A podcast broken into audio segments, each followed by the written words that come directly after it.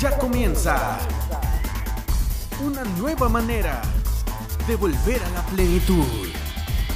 Historias y experiencias únicas para inspirarte. Bienvenido a Raíces el Podcast.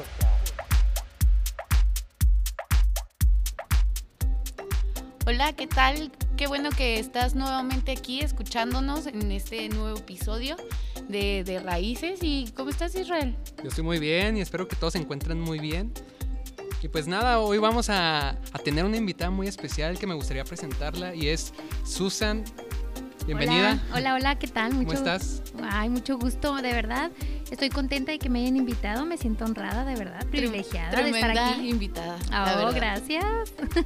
Sí, este, el día de hoy vamos a hablar de un tema un poco, ¿cómo, cómo se puede decir? Pues es un poquito... Como normal, pero que sí hace mucho eh, enfoque a, varias áreas de, nuestras vidas. Eh, un tema que quizás para unos es sensible, o para otros es muy fuerte, para otros puede ser muy como, ay, sí, muy, muy X, pero, pero sí, sí, sí abarca varias, varias áreas de nuestra vida. Y pues la verdad, yo, yo le dije a Susan, no hay mejor persona que tú para que podamos hablar de esto. y, pues. es acerca de la, de la paternidad y, algunos se van a estar preguntando por qué invitamos a alguien que pues ya es, es madre, ¿no? Eh, eh, ¿Por qué no invitar a un hombre, ¿no? Que es padre, ¿no? Pero yo quiero que escuchemos un poquito acerca de, de, tu vida, Susan. De tu historia. De tu historia.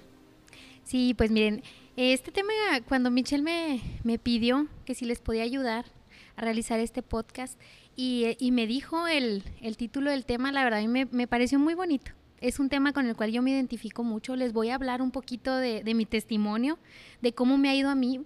Y, quiero, pues, decirles, ¿no? tal vez el por qué invitar a una mujer es porque les voy a explicar la falta de una figura paterna en la vida de una mujer o igual también en la vida de, de un hombre, ¿verdad? De cómo perjudica, cómo afecta esta ausencia de un ser tan maravilloso en la vida de, una persona. Y bueno, este, mm, ahorita que, dices de, tu, de tu testimonio, este, pues lo que nos quieras platicar, lo que nos quieras decir. Bueno, miren, voy a empezar a, comentarles eh, primero que nada. Quiero hablar un poquito acerca de mí. Yo tengo dos hijos. Uno, David Emilio, el mayor. Él tiene tres años de edad y tengo también mi hija más pequeña, ella tiene 10 meses, va a cumplir, está por cumplir 10 meses. Ella se llama Elena, Ana Elena. Y yo, bueno, tengo tres años y medio de, de, que soy madre y he visto realmente ahora con mis hijos la importancia de la figura paterna. Mi esposo, mi esposo está conmigo, nosotros somos un matrimonio el cual nos hemos enfocado a, a vivir para, para nuestros hijos a vivir eh, para el ministerio si es posible. Y de verdad, yo he visto cómo, cómo mi, mi esposo tiene una relación con mis hijos tan maravillosa que yo lo veo y es algo que yo hubiese querido tener. Algo que yo no lo tuve. Y es aquí donde les voy a hablar un poquito de mi, de mi vida, de mi testimonio, ¿verdad? De cómo, pues, eh, yo siendo muy pequeña, tendría alrededor de dos años de edad, un poco más, en, medio de las edades de mis hijos, dos años de edad, y, y pues mi padre, mi padre fallece, ¿verdad? Él, él bueno, no fallece de una manera como tan natural, tan natural así es. Él toma la decisión de, de, quitarse la vida y es algo que, que para mí eh, en la niñez perjudicó de, de una manera muy, pues muy tremenda, muy duro. Fue algo que sí me marcó, sí me marcó. Bueno, y hablas de que te marcó y, no me imagino cómo has de haber pasado esa vida sin esa figura paterna. Pero a mí me gustaría preguntarte, bueno, eh, hay casos en donde los hijos, los, chavos, eh, crecen sin una figura paterna y tienen posibilidades de llegar a suicidarse, a tener depresión, a caer en las drogas, eh, o no sé, hay muchas eh, circunstancias que pueden llegar a pasar. Yo te pregunto, ¿alguna vez tú llegaste a sentirte de alguna manera expuesta ante alguna problemática? Sí, sí, de verdad, eh, eh, hubo muchas situaciones por las cuales yo pasé. Sí hubo momentos en los cuales yo, yo quise haber atentado contra mi vida y de verdad fueron momentos muy difíciles, fueron momentos donde la depresión estaba pues muy presente en, en mi adolescencia sobre todo. Eh, yo recuerdo cuando estaba en la primaria, eh, me hacían bullying por no tener papá. Entonces, eso es, es, tremendo, así es. Sí. De verdad es, es, pesado porque me acuerdo que me decían, ay, ahí viene la huérfana, y, ay, y eso es algo que de verdad cuando eres niño te lastima. Te afecta, sí. Claro, te marca. Te y, marca. y ponle, o sea, igual y tú no, no recuerdas exactamente ese momento, pero el momento de decir tú no tienes papá o tú no, tú eres huérfana o algo así, es así como que, ah, caray, o sea, es algo muy extraño y lo, al ver también a, a, tus amigos, compañeros que llegan con su papá o que, ay, mi papá esto y mi papá y mi papá. Mira, déjame te digo algo, esto desencadena muchas situaciones. Mi mamá pues es, es madre, madre viuda y claro que en el momento en el que había que ir a juntas, a mis, a mis juntas en, en la escuela, mmm, mi mamá no podía asistir por, debido a su trabajo y pues no había un papá porque no existía un papá, ¿verdad? Y yo veía cómo los, los papás de mis compañeritos pues sí, había, a, asistían y era, era maravilloso ver cómo incluso iban los dos a, a las juntas y, y, yo de, en ese momento me sentía tan, eh, me dolía el corazón y yo decía, ¿de dónde saco un papá? ¿De dónde lo saco? ¿De dónde lo saco? ¿Dónde se compra? Eh, cuando sí, ¿dónde se compra un papá? De verdad, cuando tú estás en la primaria eres tan inocente que, que hay cosas que, que, crees que puedes llegar a solucionar. Pero pues no, no sabes cómo ni, ni cómo pasó ni nada.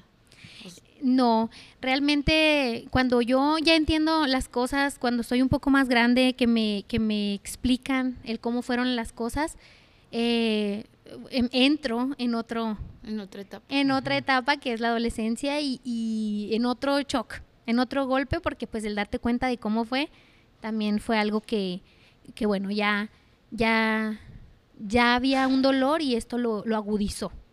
Ok, y me gustaría hacerte también otra pregunta. Tú estabas diciendo de cómo le hago para, para encontrar un padre, ¿no? Y me gustaría preguntarte si ¿Tuviste alguien que llenó ese hueco que dejó tu padre? Si tuviste alguna persona que haya tomado esa, como quien dice, la paternidad, ¿no? Sí, mira, es, es chistoso porque ahorita que, que, me invitas al programa, que estamos haciendo esta, esta entrevista, estoy, estoy yendo al pasado a recordar cosas que de verdad yo creo que ya estaban medio pues olvidadas, olvidada, sí, pero, pero realmente es porque ya es un caso superado. Uh -huh. eh, y ahorita estoy haciendo memoria de ciertas cosas que, que, van a ser útiles, de verdad, decirlas. Porque cuando yo tenía uh, esa edad y quería un papá, como lo dices, y decía, ¿dónde lo encuentro? ¿Y dónde lo encuentro? Empiezas a buscar en lugares equivocados. Sí, empiezas a buscar ese amor, esa, esa falta de, de figura varonil que, que te proteja, que te cuide, que te ame, como, la, e, como lo es de un papá, la empiezas a buscar en quién creen.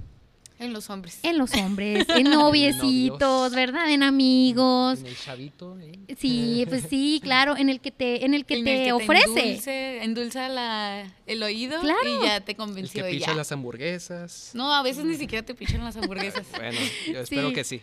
no. De perdida, ¿no? Que te sí, pichen sí. algo. No, sí, De pero perdida.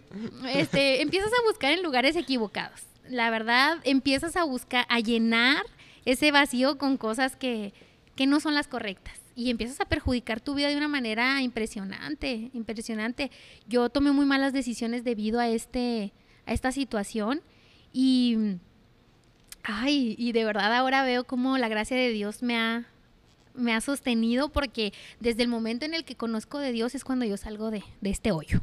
¿A los cuántos años comenzaste a, a conocer a Dios? Cuando dijiste, ah, caray, Mira, esto es algo diferente o cómo fue tu, tu encuentro con Dios?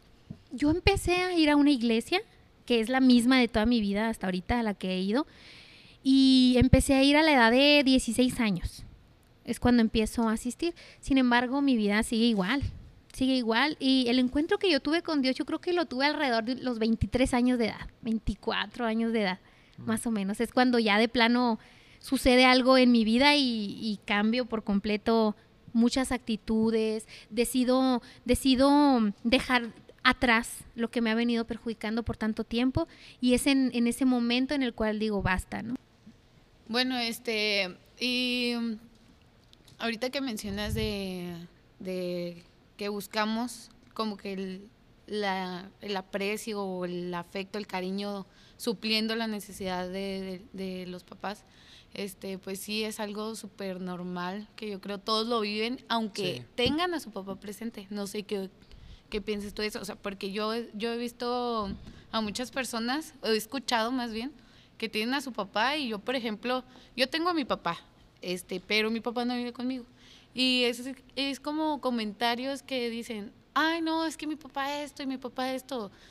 Yo realmente batallé un chorro, de verdad, aquí abriendo mi corazón un poco, este, sí. para poder entablar una conversación con mi papá y personas que la tenían y escucho, de, ay, no, es que mi papá esto y yo, es que ¿por qué dicen eso si yo no puedo ni siquiera hablar con mi papá?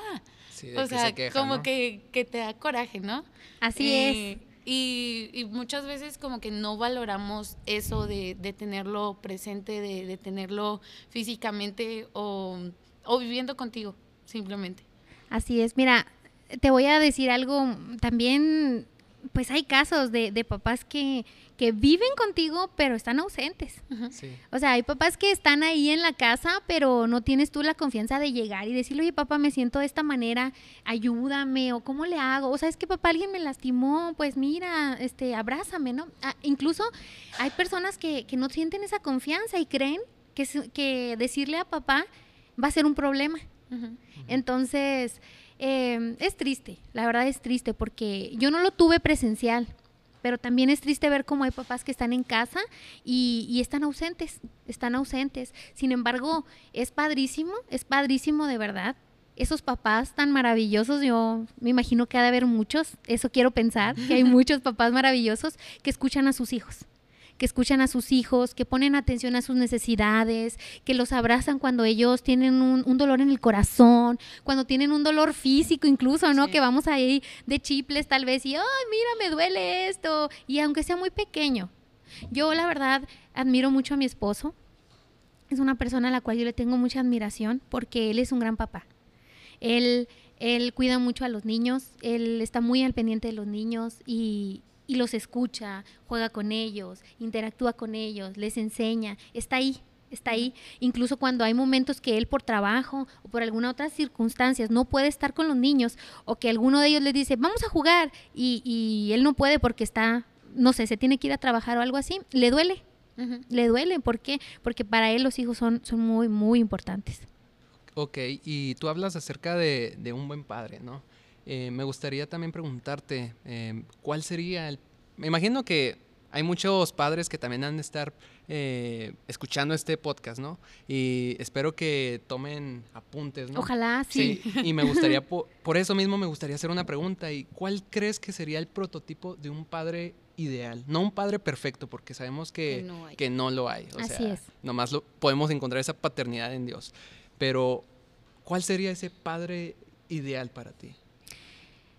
Mira, yo encontré esa, como tú dices, ¿no? La, la paternidad más bella la encuentras en Dios, sin duda alguna. Y un consejo que yo le puedo dar a los padres es, lean la Biblia. De verdad, ahí vienen muchísimos principios que te van a ayudar, te van a ayudar para que les enseñes a tus hijos lo mejor, para que te puedas dirigir con tus hijos de la mejor forma, que tú los puedas amar de la manera correcta, porque, como lo decías, no hay padre perfecto, pero sí, sí podemos saber padres excelentes, padres que, que busquemos el, el ser lo mejor posible. Va a haber días que vamos a fallar, incluso hay días en los que eh, mi esposo o yo tenemos que corregir a nuestros hijos y nos duele, pero es necesario. Y de repente nos sentimos los papás más malos del mundo, pero yo creo que si lo dejáramos pasar, sería realmente un daño más grave. Sí, aparte es un proceso, es cuestión de procesos, de vivir procesos. Así es. Bueno, ¿y tú ahorita qué puedes aconsejar este, si algún joven está pasando por, por alguien- alguna situación similar que, que no sabe, que igual siente el vacío, que está buscando en otros lugares don- donde no va a como a llenar eso que, eso que siente? ¿Tú qué puedes aconsejar? ¿Qué les puedes decir? Mira, te voy a hablar de mi, de mi experiencia personal. Eh, yo recuerdo que estaba en un momento de, de mucha frustración porque yo quería llenar ese espacio, yo de verdad quería encontrar una persona que me protegiera, que me amara, que me cuidara, porque a lo largo de mi vida yo no había tenido esto. Entonces, mi mamá estaba, mi mamá me amaba, claro que sí, pero siempre está esa necesidad de la figura paterna, del varón que, que está ahí que te cuida, que es tu padre, que te ama, que te protege sobre todo. Y, yo recuerdo que en una ocasión estaba tan frustrada y había tenido una relación amorosa, eh, un noviazgo, en la cual me había ido fatal, fatal, y, todo fue desencadenado a esta, a esta necesidad que yo tenía, que la quise llenar de, algo que no era lo correcto. Entonces, en ese momento de tanta frustración, voy en mi carro ¿verdad? Tendría yo como 20 años. Iba yo en mi carro, muy desesperada, de verdad, y aquí fue donde, donde fue una de las primeras ocasiones en las cuales yo pude sentir a Dios, porque iba en el coche y iba manejando, iba llorando, pero mi mirada iba perdida, realmente estaba perdida, y yo le dije, ¿sabes qué? Si existes, deténme, porque si no, yo voy a hacer que el carro dé para donde quiera. No puedo más, ya no puedo más necesito que algo, que alguien llene mi corazón como lo necesito. Y por lo visto, por lo que me han contado, tú eres la mejor opción. Y esto le dije yo a Dios. Tal vez lo reté, tal vez le hablé en una manera muy desesperada y, y Él en su misericordia de verdad, en ese momento me hizo sentir abrazada, me hizo sentir especial, me hizo sentir amada y yo salí de esa como ese shock. Exacto, como que, ah, desperté. Y entonces agarré el volante y dije, ¿qué me está pasando? O sea, ¿qué me está pasando? ¿Qué estoy haciendo? Y empecé otra vez a manejar, pues, por el, correctamente, ¿no? A, a poner atención. Pero, de verdad, yo le puedo decir a esos jóvenes, busca a Dios, acércate a Dios de la manera que tú puedas, la que esté en tus posibilidades. Tal vez ay, es que no quiero una iglesia, ok, te voy a respetar. Porque tal vez muchos, eh, muchos jóvenes nos están escuchando, tal vez muchos tengan una creencia en Dios, tal vez muchos no, ¿verdad? Pero te voy a decir algo, esto es lo que a mí me funcionó. ¿sí? Yo me acerqué a Dios, yo le pedí a Él que me diera esa oportunidad y Él me la dio. Entonces fue aquí donde mi corazón eh, comenzó a llenarse, se, se comenzó a llenar de algo inexplicable y de algo maravilloso. Y empecé a, leer más la Biblia, empecé a hablar con él. Oye Dios, pues toc toc soy yo, ¿no? Otra vez yo. Aquí estoy, pues ¿qué crees que, como se dice vulgarmente, volví a meter la pata, ¿no? Y, y Dios me escuchaba, Dios me escuchaba, Él me abrazaba, Él me hacía sentir bien, me ayudó, me ayudó mucho, me ayudó mucho y de verdad estoy aquí en este momento y buscando, buscando que mis hijos tengan otro estilo de vida diferente al que yo tuve, buscando que ellos tengan la plenitud que yo no tuve de niña, pero si algo estoy consciente es que solamente dependo de Dios. Exacto, y eh, es algo que lo que mencionaste de estar platicando con Dios, es algo que también he tenido que aprender yo. O sea, de, no sé, no solo decirle, Dios, necesito esto, Dios, quiero esto, o sea, no eh, desde, yo recuerdo que, que cuando era niña, mi papá llegaba del trabajo y yo llegaba y lo abrazaba y me ponía a platicar con él y me ponía a jugar con él. Y hace poco estaba llorando, no, no le estaba pidiendo nada a Dios. Era así como que, Dios, nomás quiero dormir. Porque tengo mucho sueño, quiero dormir. Descansar, descansar. Sí, quiero descansar. Eh, eh, no sé, ya, ya es muy tarde, no sé por qué no puedo dormir. Y, y yo sentí, es de esas veces que, que tú empiezas como que a, a, escuchar, ¿no? La voz de Dios y de repente dices, ah, caray, si soy yo, es mi cerebro, ¿qué, qué es? Entonces, pero yo he aprendido a que si es de parte de Dios, yo me siento tranquila. Así es. Y, y en esa ocasión, Dios me decía, es que no solo me busques cuando necesito, necesitas algo, este, ven y búscame para platicarme tus planes, búscame cuando estés feliz, búscame cuando, cuando te quieras reír, cuando quieras hacer algo, o sea, búscame en todo tiempo, no nomás cuando me necesites o cuando quieras algo de mí. Y fue algo así como que, pues sí es cierto, o sea, que, que somos a veces muy conchudos, ¿no? Con Dios, de que Dios, necesito esto porque me siento así y ya quiero que me lo quites y ya quiero que me lo des. Sí, normalmente lo buscamos cuando estamos contra las cuerdas. Sí, Así, cuando o sea, estemos- Así literalmente, es. Cuando estamos a punto de, de tirar la toalla, como Sí. quien dice, ¿no? Sí, Es cierto. Y pues no sé, es algo que, que a mí me tranquiliza mucho. O sea, yo de verdad ahorita tengo una relación con Dios muy, muy padre, si se puede decir así. Sí. Este, Muy de padre. sí, muy de padre. Porque sí, e- era algo que yo necesitaba, era algo que, que de verdad este, lo anhelaba. El, el sentirme de nuevo como protegida por mi papá.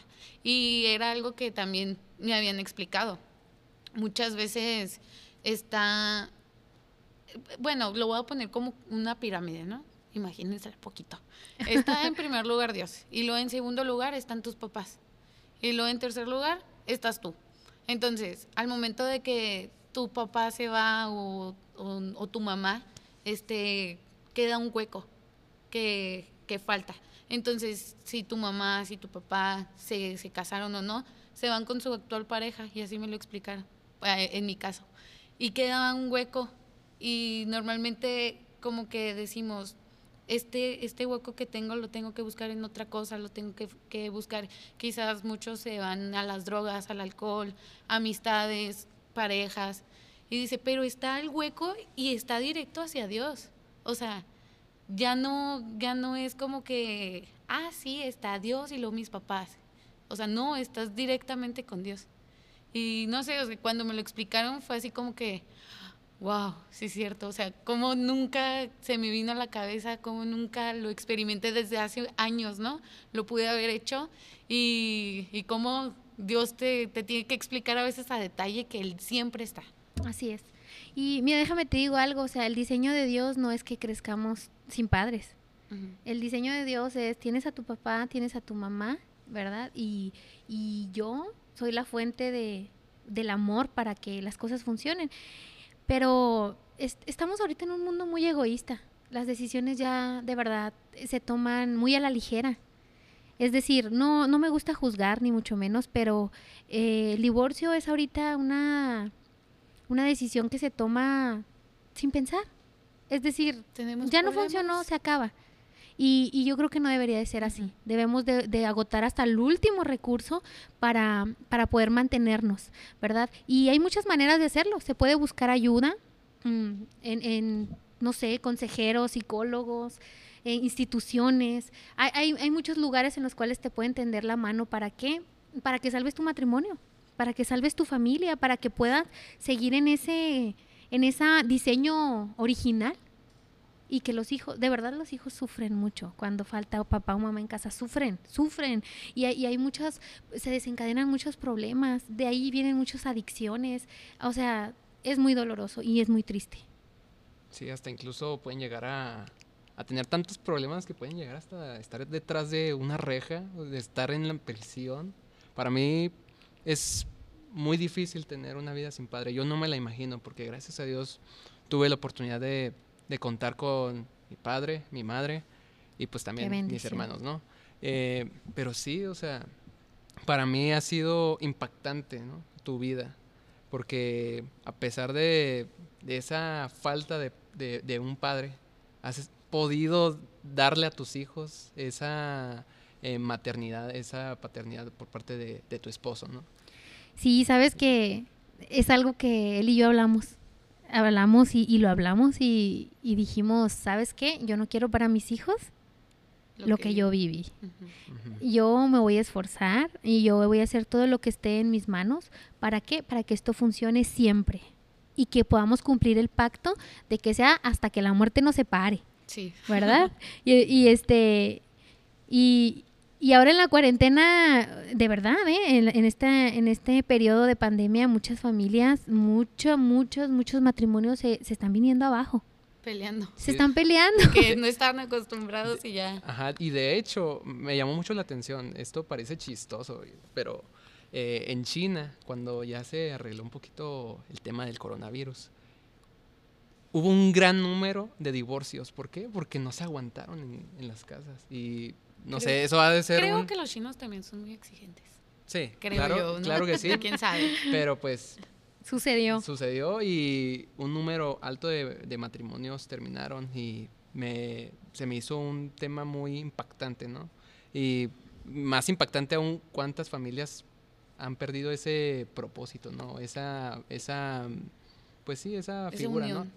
Sí, así es. Y de verdad es triste, es muy triste porque dices, oye, pues si es la persona que escogiste para toda tu vida, Sí. ¿cómo es posible que al pasar todo el día con ella o con él te esté cansando? Exacto. ¿Verdad? Si es alguien que tú elegiste, o sea, de verdad debería decir, oh, voy a disfrutar esta, esta cuarentena porque estoy todo el día, todo, todo el día con mi familia y los puedo disfrutar al 100 y de verdad está pasando lo contrario y es asombroso. Sí, Sí. yo creo que una de las decisiones más cruciales en tu vida, para, bueno, para un joven, quizás sería el, el, qué va a estudiar, ¿no?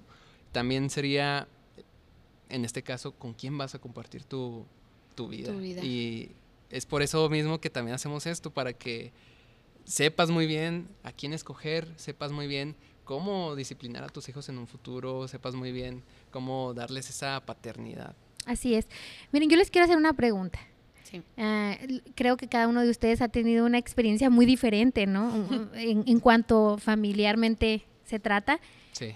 Eh, pero ustedes en algún momento van a querer tener hijos. Yo sí. Yo en lo personal, sí. Ok, Sí. eh, los dos quieren en algún momento ser papás. Sí. Ok.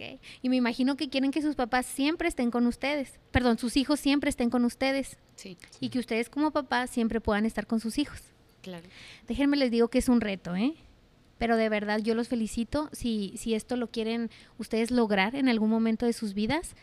Eh, ¿Por qué? Porque es algo maravilloso. Es algo bien bonito formar tu familia y que no permitas que lo que pasó en un pasado, en tu niñez, te marque y perjudique entonces la nueva familia que tú has formado con tu esposo, tu esposa y tus hijos. Y estás tomando un punto muy importante. O sea, el, el no culpar de las cosas que te pasaron en la niñez. O sea, de, ah, es que soy así porque cuando era niña eh, mi papá se fue. O cuando, no sé, en mi casa una vez vi que mis papás se pelearon y por eso soy así. O sea, no es culpar ya las cosas que pasaron. O sea, estamos en el presente, estamos avanzando, como dice, ya lo pasado, pasado. Sí, creo que nos excusamos Sí, de nos- nuestro pasado. tenemos varias excusas de, "Ay, es que cuando viví esto me marcó tanto que por eso sigo siendo así. No, es una Sí, lucha sí, de exacto. cambiar y de querer ser, ser alguien diferente. Así de no es. cometer los mismos errores que tus papás o, o de cualquier figura que tú tengas. Totalmente de acuerdo. Si tú quieres cambiar el rumbo, lo vas a hacer. Exacto. Si te quieres quedar ahí estancado, también puede suceder.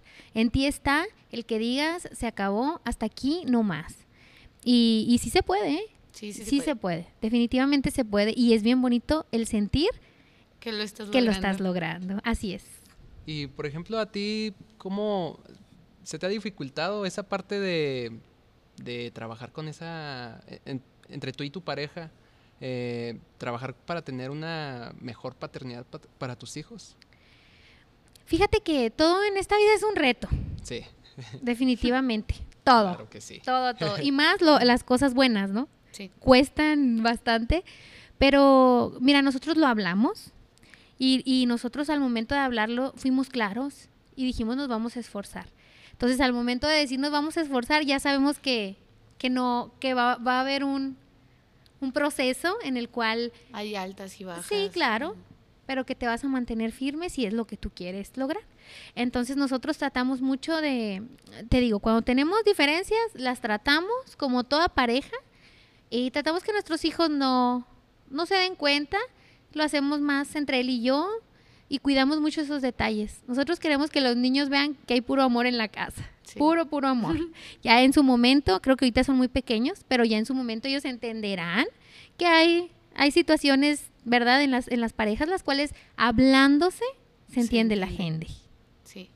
Y sobre todo, pues no cerrarse cuando estás hablando con, con tu pareja o algo así, de, de, no, es que ya no quiero esto y ya, no me digas nada.